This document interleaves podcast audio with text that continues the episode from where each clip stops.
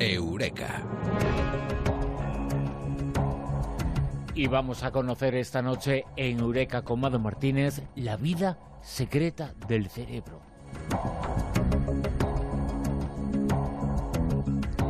Mado Martínez, eh, muy buenas, ¿qué tal?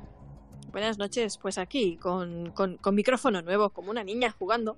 Y viendo que el cerebro tiene nuestra vida y también una secreta que estamos apenas conociendo. ¿eh? Este siglo XXI va a ser importantísimo para descubrir cosas sobre el funcionamiento del auténtico jefe del motor humano.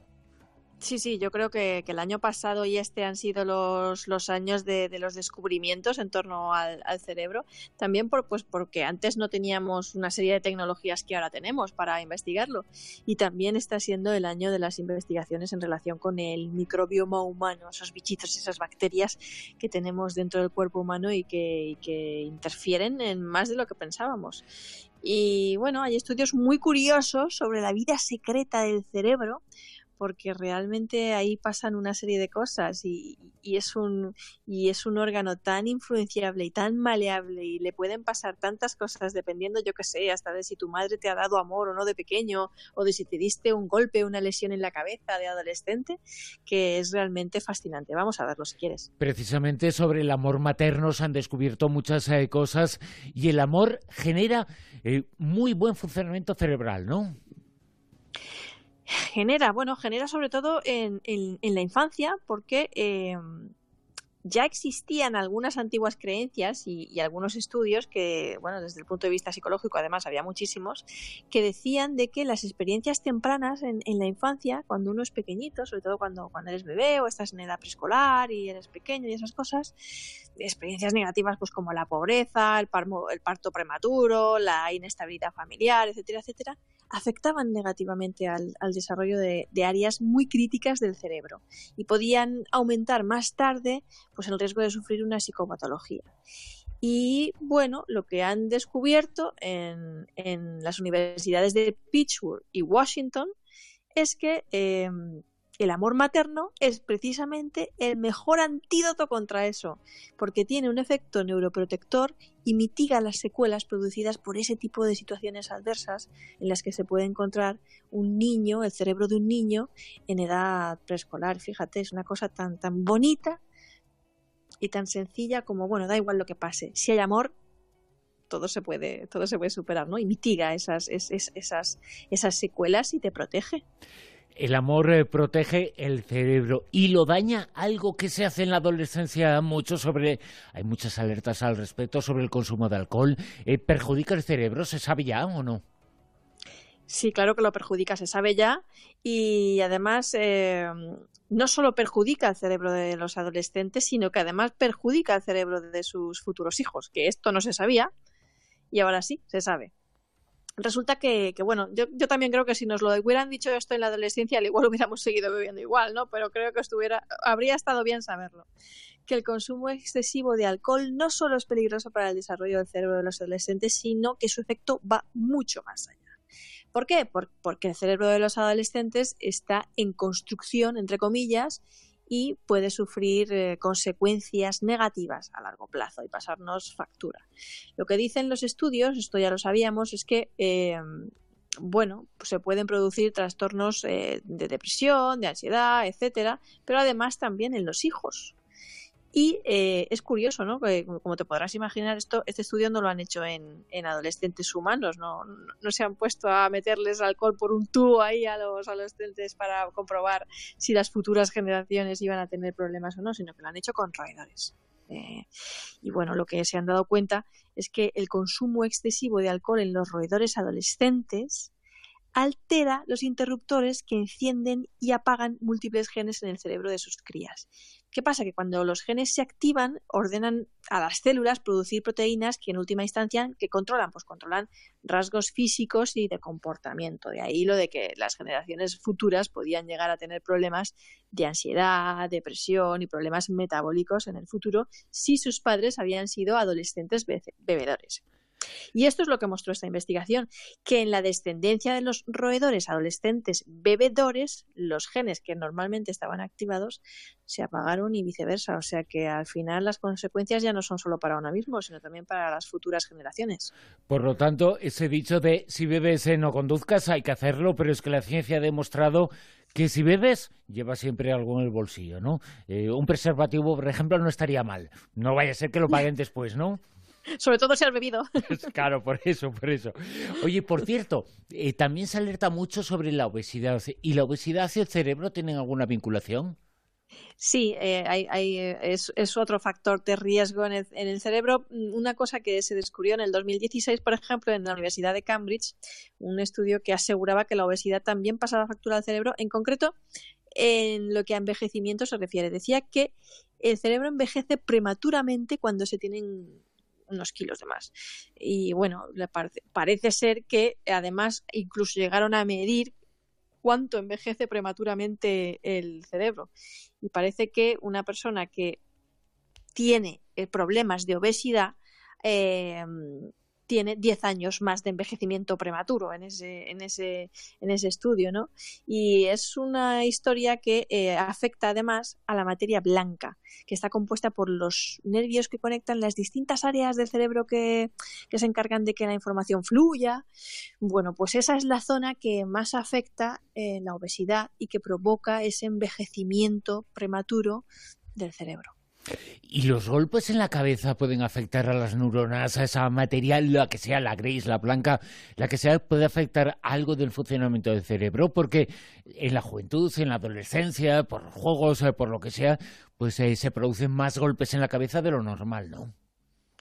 Pues ah, ya había estudios previos, la verdad es que había algunos estudios previos que, así lo, lo sugerían y también tenemos nuevos estudios y más recientes que no solamente lo sugieren, sino que además han sido capaces hasta de tipificar qué tipo de, diferentes daños estructurales le ocurren a las células cerebrales. Y sí, sí, los golpes en la cabeza durante la adolescencia llegamos otra vez al punto de antes. ¿Por qué? Porque es ese periodo en el que el cerebro se está desarrollando un poco, está en construcción, es un periodo crítico.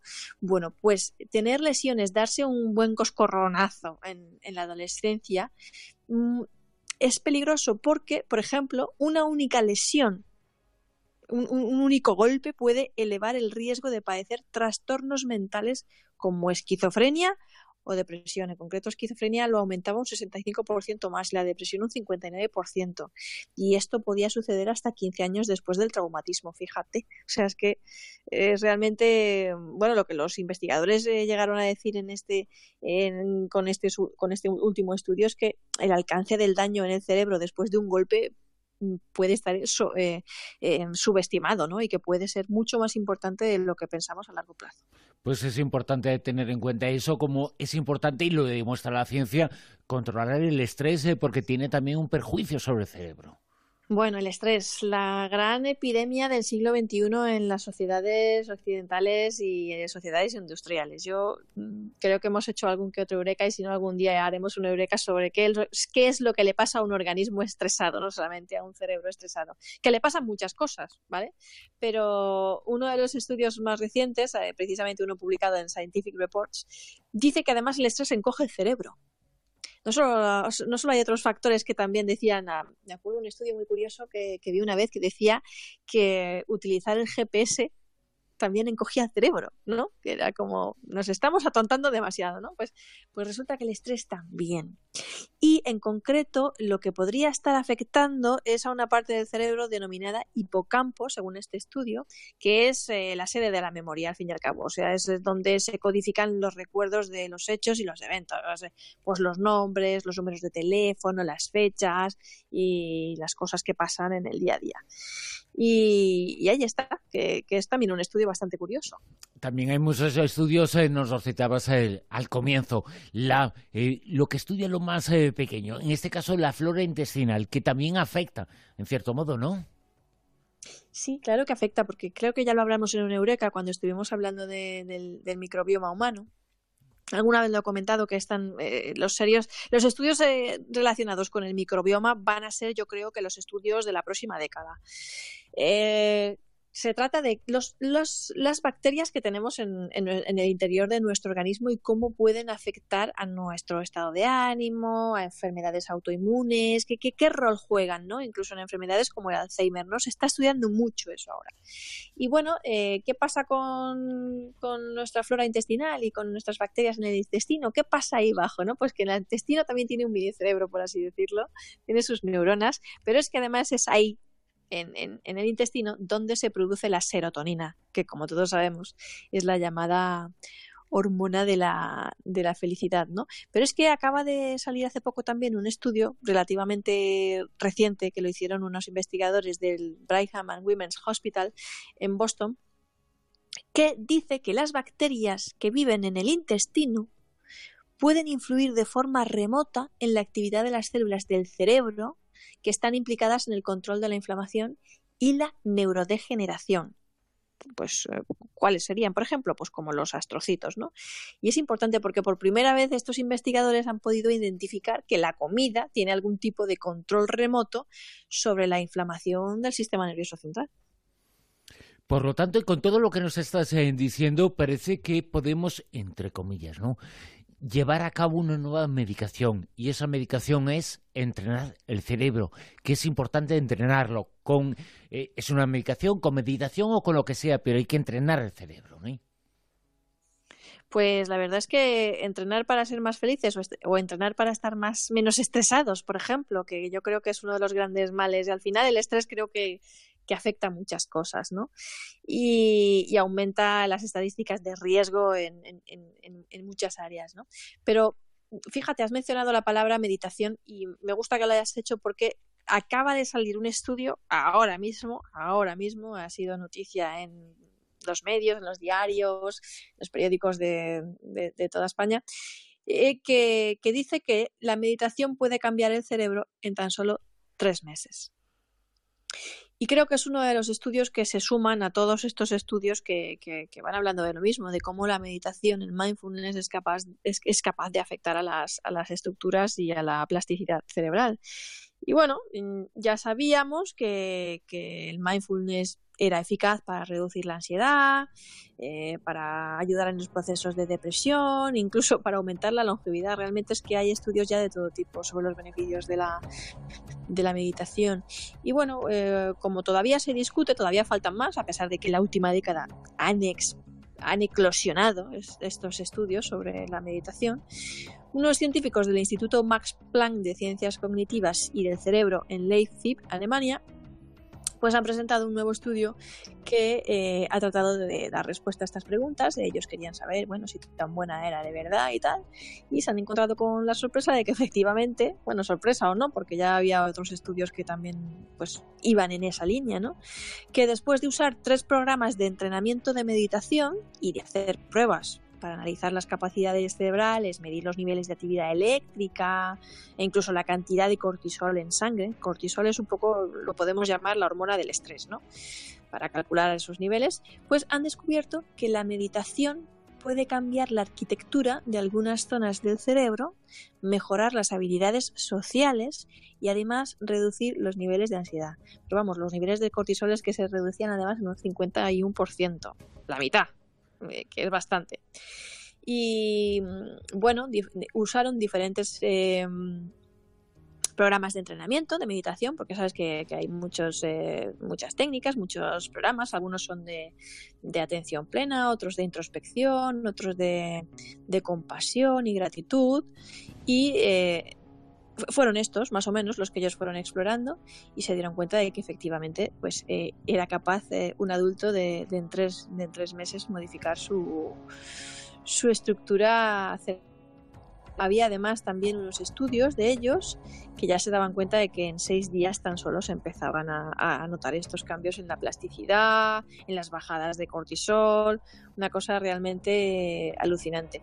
Y lo que más les llamó la atención y más les gustó y más les encantó a estos científicos era cómo era capaz de mejorar además, además de todo esto, que ya es mucho, las habilidades sociales, porque ellos pensaban que podía tener esto mucha utilidad en los sistemas educativos, por ejemplo, ¿no? que es una cosa de las que ya pues, se ha abogado alguna vez algún otro neurocientífico, ¿no? de, lo, de lo positivo que sería que la meditación entrara a formar parte de, los centros educativos, de las escuelas, de que se nos entrenara desde pequeño a, meditar.